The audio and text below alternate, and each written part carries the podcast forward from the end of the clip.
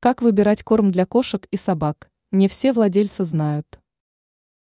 Ветеринары не советуют выбирать для домашних питомцев самые дешевые корма. Причина не только в том, что в них меньше полезных веществ.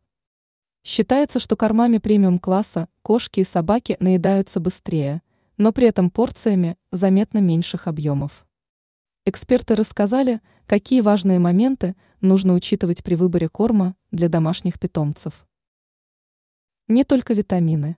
Нужно обратить внимание на содержание воды в корме. Вода – такой же обязательный ингредиент, как и питательные вещества.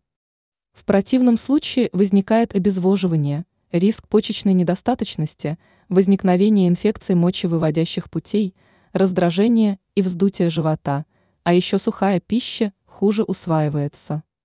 После этого можно изучать содержание в сухих кормах для животных питательных веществ, витаминов, минералов, белков, углеводов и прочих добавок.